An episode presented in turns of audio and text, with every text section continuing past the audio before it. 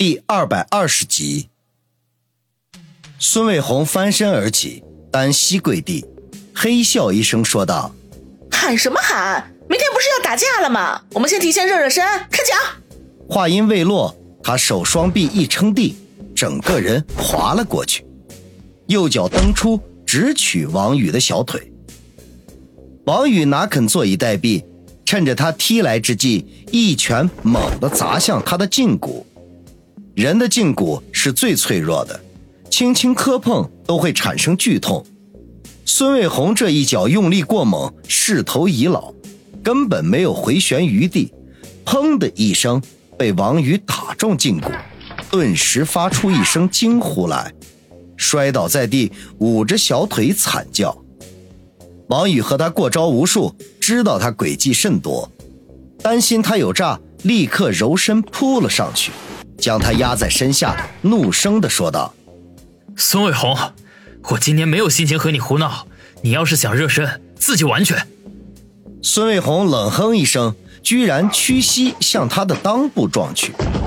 王宇大惊，赶紧翻身滚到一边，未等爬起，孙卫红已经扑来。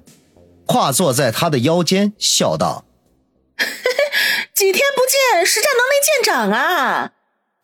孙卫红毕竟是习武之人，力量极大，这一坐时，王宇根本就无法反抗，只得说道：“卫红，快下来，一会儿孙大哥看到成什么样子？”没想到孙卫红压根儿就不理会，而是俯下身来，将脸凑到王宇面前，盯着他的双眼说道。王宇，小的哥，老实交代，这几天和谁鬼混去了？连正牌女朋友都被人绑架了，你的玩心是不是太大了？胡说什么？王宇怒道：“哼，我胡说？那你告诉我，子双是谁啊？还有医院那个王护士和你什么关系啊？啊，还有那个苏辛迪，苏辛迪是怎么回事？凭什么一下子就借你两千万呢？”孙卫红生气的质问。王宇暗中无奈的叹口气，孙卫红分明就是在吃醋，可是眼下的这种情况，他根本就没心情去解释。而且孙卫红身为春城武术馆的馆主，也是阅历丰富之人，居然在这个时候胡闹，实在是出人意料，实在猜不出他心里到底在想什么。卫红。下来，咱们有话好好说，行不行？我现在担心的要死，实在没有心情跟你解释。”王宇央求说道。孙卫红眼中闪过一丝失望来，脸色一暗，哼了一声，便要起身。没想到就在这个档口，脸上忽然一红，恼怒的说道：“色狼！”王宇一脸无辜的说：“我又怎么了？”孙卫红面红耳赤。恼怒的说道：“你自己怎么了？不知道啊？”王宇不明所以，忍不住垂下目光看去，不仅瞬间愕然，不知道何时他居然起了变化。此时此刻，两人倍感尴尬，孙卫红脸红的都快滴出血来。快点下去！最后还是王宇打破了尴尬的气氛，沉声的说道。可结果却大大的出乎了他的意料之外，孙卫红居然没有听话的起身，反而又坐了回去。王宇心头一紧，知道此刻实在不是玩暧昧的时候，可是身体却偏偏不受控制的动了一下。孙卫红鼻子里顿时发出一声轻哼，红晕瞬间蔓延到脖颈以下。他紧张的闭上了双眼，颤抖着声音说道：“王宇，就就当是明天给你的鼓励吧。”王宇心猿意马，他已经告别了处男之身，深知女人的美妙，像这种隔靴搔痒的游戏早就不屑一顾了。他呼吸渐渐的急促起来，口中低声的说道：“魏红，把裤子脱了。”孙卫红闻言大羞。咬着嘴唇说道：“不行。”王宇却不管那些，抓住他的裤腰向下一拉。就在房间里满是皆春的时候，杨思思家的门外，孙卫良将。耳朵缓缓地从门板上离开，脸上的表情极其的复杂。他轻叹一口气，摇摇头，小心翼翼地向楼下走去。当走下第二道楼梯的时候，全身忽然一震，压低声音的喝道：“谁？”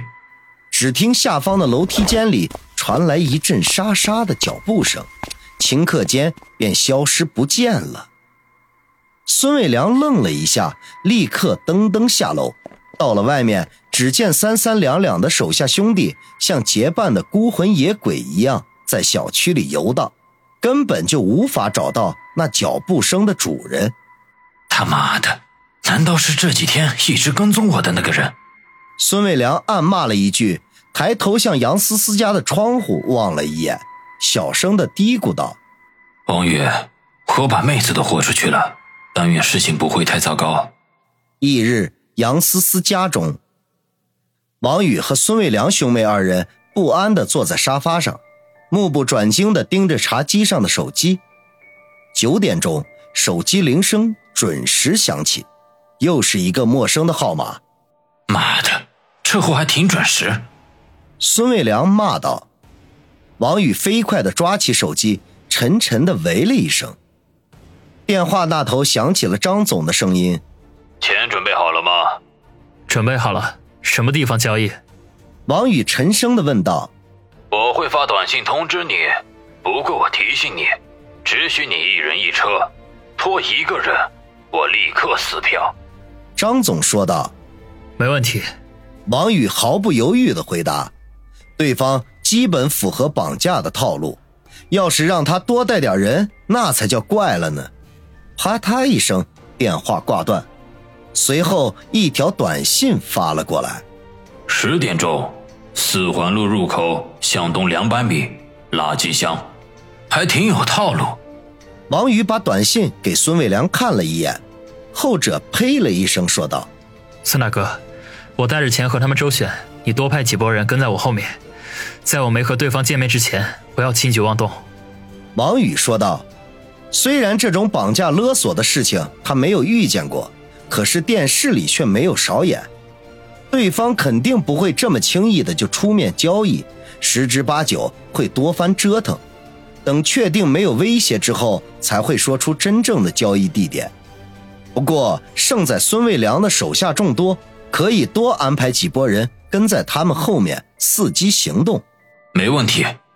孙卫良点点头说道：“王宇，我跟你去，说不定还能帮上什么忙呢。”孙卫红一旁说道：“王宇看了他一眼，摇头说：‘不用了，对方要求我一个人，你要是跟着，反而会令对方不满。’”孙卫红皱了下眉头，没有继续下去。当即，三人拿了四只皮箱下楼。王宇仍旧开着林雪飞的那辆灰色奥迪，缓缓地驶出了小区，向着四环路的方向而去。对方给的时间很充裕。他不需要立刻赶到。九点五十八分，王宇的车出现在了四环路的入口处，前方两百米的路边果然有个垃圾桶。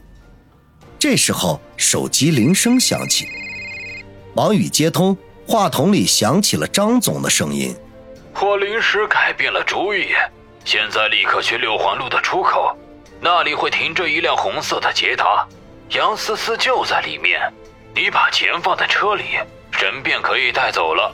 不过时限只有十五分钟，如果赶不到，后果自负。四环路到六环路之间的距离并不远，如果全速开的话，十一二分钟就可以抵达。可是，一旦中途出现堵车或者其他意外情况，那十五分钟的时间就太过紧张了。王宇本来想多争取一些时间，可是对方却已经挂断了电话。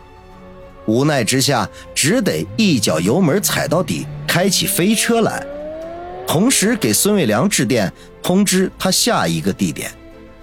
可惜天不遂人愿，中途出现了两次红灯，等他赶到的时候，已经过去了十七分钟。六环路入口处连个车影子都不见。王宇心中大急，便要给张总回电，不想这个时候电话再度响起，他立刻接通。王宇，看来你没有什么诚意啊！十五分钟绰绰有余，你居然还迟到了。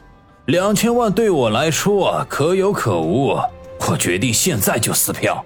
嘿嘿，对杨经理，我可是垂涎已久，今天保证让他爽到死。